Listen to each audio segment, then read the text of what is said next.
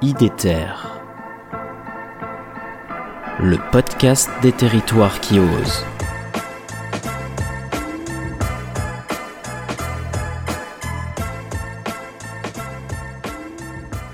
On en a un peu parlé, mais sur le, rôle quand même de, des territoires dans l'émergence de fermes urbaines. Tu vois, le, podcast euh, euh, est écouté à la fois, euh, je le sais, par des élus, par des professionnels qui travaillent dans les collectivités ou, à l'État, etc.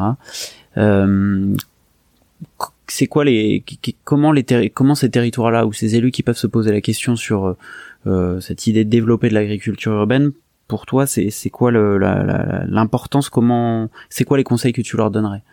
Comment se saisir du sujet euh, et comment essayer de mettre en place une politique d'agriculture urbaine euh, sur leur territoire?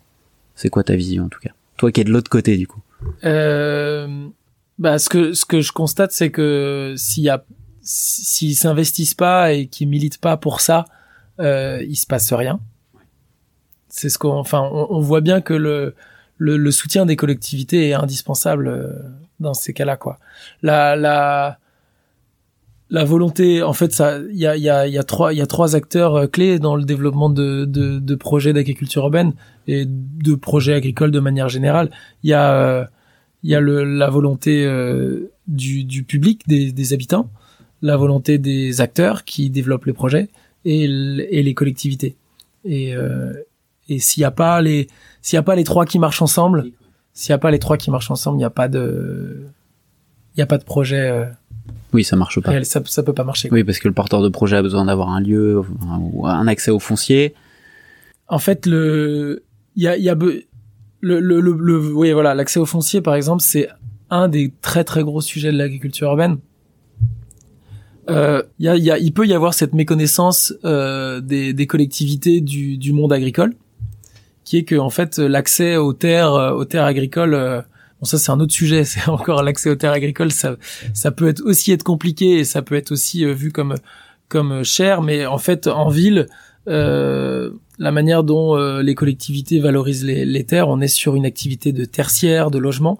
Donc en fait, ça coûte cher, ça coûte extrêmement cher pour une activité agricole.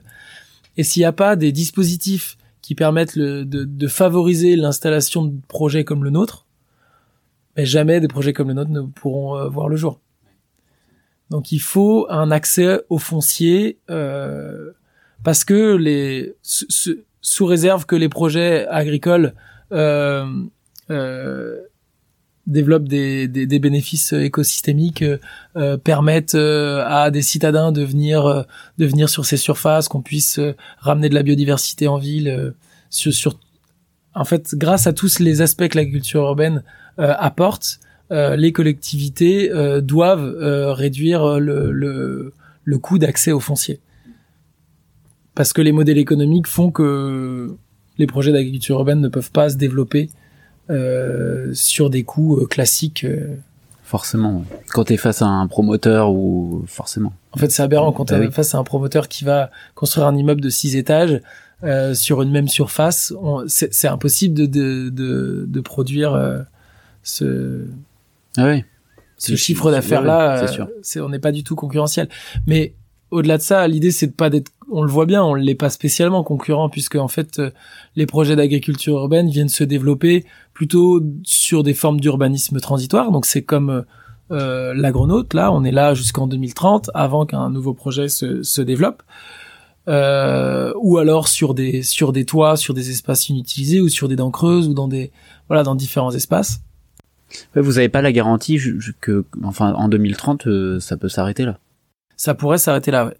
Donc il y a une chose pour pour moi, ce que les collectivités doivent faire, c'est rendre accessibles euh, des surfaces qui peuvent être inutilisées pendant un temps et les rendre accessibles. Donc par rendre accessible, c'est bah, mettre tout en œuvre pour que les, les projets puissent se développer. C'est euh, euh, ne pas leur demander de, de loyer, leur permettre un accès à l'eau et à l'électricité, euh, les aides peuvent aller euh, plus loin après hein, en termes de communication, de, de, de subventions, de subventions. Euh, voilà, il faut il faut pouvoir soutenir ces projets-là pour qu'ils puissent voir le jour.